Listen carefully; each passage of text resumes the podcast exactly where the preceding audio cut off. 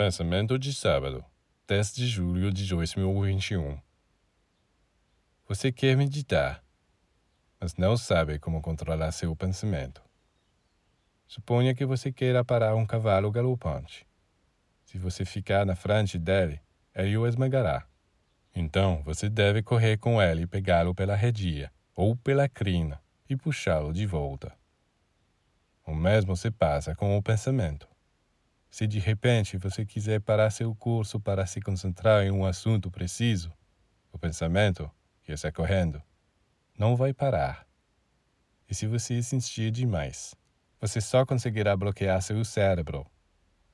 Para se concentrar, você deve primeiro domar o cavalo que está correndo dentro de você. E para domá-lo, tente não se opor a ele. Caso contrário, seu sistema nervoso receberá choques. Portanto, deixe aquele cavalo correr por um tempo, e quando sentir que ele já correu o suficiente e não está atento, pule de costa e o conduza na direção que você escolheu.